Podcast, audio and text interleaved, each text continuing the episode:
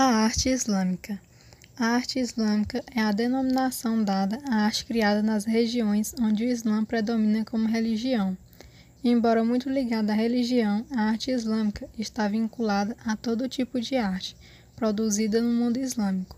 A arte islâmica é fundamentalmente contemplativa, visando expressar, sobretudo, o um encontro com a divindade. Entre os principais exemplos da arte islâmica destacam-se a arquitetura, os tapetes e as pinturas. Uma das primeiras manifestações da arte, da arte islâmica foi a arquitetura, que se destacou especialmente na construção de mesquitas, que são os locais sagrados de oração, além de túmulos e escolas religiosas ou casas de estudos e retiros, denominadas madrasas. Os tecidos e tapetes sempre tiveram um papel importante na religião e cultura islâmica. Enquanto eram povos nômades, estes eram os únicos elementos presentes na decoração de suas tendas. Já nas artes plásticas, a arte islâmica se destacou principalmente na pintura de afrescos e miniaturas, que eram geralmente usadas na decoração de paredes e de palácios ou de edifícios públicos. As pinturas da arte islâmica, de modo geral, preconizava um estilo um tanto esquematizado e estáticos, com fundos dourados e sem perspectivas. A arte chinesa tem mais de 5 mil anos e no seu início era muito popular entre os imperadores, que foram o motivo do seu desenvolvimento. Eram usadas para mostrar seu poder e riqueza. Por ser muito antiga, passou por muitas fases e serviu de inspiração para todo o Oriente e também para a Europa, na produção de cerâmica e tecelagem. A pintura tradicional chinesa envolve quase as mesmas técnicas de sua caligrafia, feita com pincel embebido em tinta preta ou colorida, representadas em folhas, paredes, biombas e recursos. A arte tradicional chinesa possui duas técnicas: gongjibi, praticada por artistas de tribunal ou oficiais independentes, e shuino, a arte amadora e praticada por cavaleiros.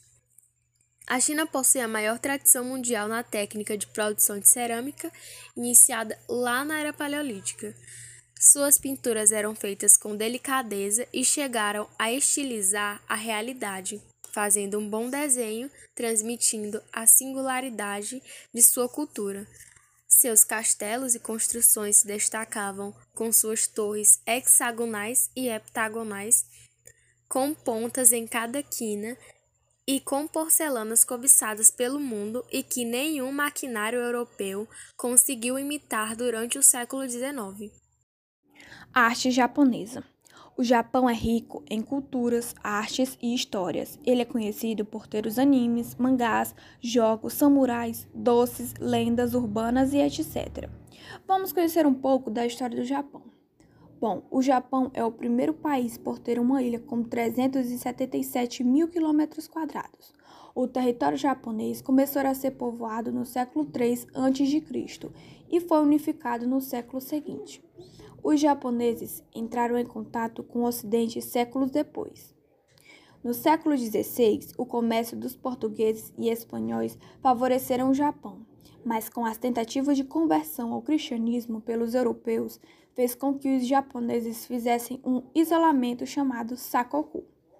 No século XVI, o comércio com os ocidentais ainda era permitido, porém as medidas permaneceram regidas pelo clã Tokugawa. A situação muda no século quando os americanos atracam o país e o Tratado de Canaguá é assinado. O estopim é a Revolução do Meiji, que inicia-se um processo de industrialização do país com a accessão do imperador Mitsuji, que põe um fim na classe trabalhadora dos samurais. Estes que eram guerreiros que viviam para proteger os daimyo ou senhores feudais. Continuando, um conflito marcou o Japão, que foi após invadiram Bioroboá. Eles insistiram que os Estados Unidos entrassem na guerra, que resultou no bombardeio da cidade de Hiroshima e Nagasaki em agosto de 1945. Com o fim da guerra, os Estados Unidos manteve o Japão sob seu domínio. Porém, o Japão recuperou sua soberania em 1952 Graças ao investimento na educação e sua indústria se tornou uma das mais ricas e requisitadas do mundo. Hoje, o Japão é a terceira economia mundial, sendo líder em tecnologia e inovação. Continuando, a arte japonesa, ela se expressa por diferentes mídias e técnicas. A sua pintura retratava constantemente em paisagens locais, geralmente montanhas, templos e pessoas no cotidiano. A pintura vivencia quatro períodos: Kazura, Kurmaka, Heian e Kamakura.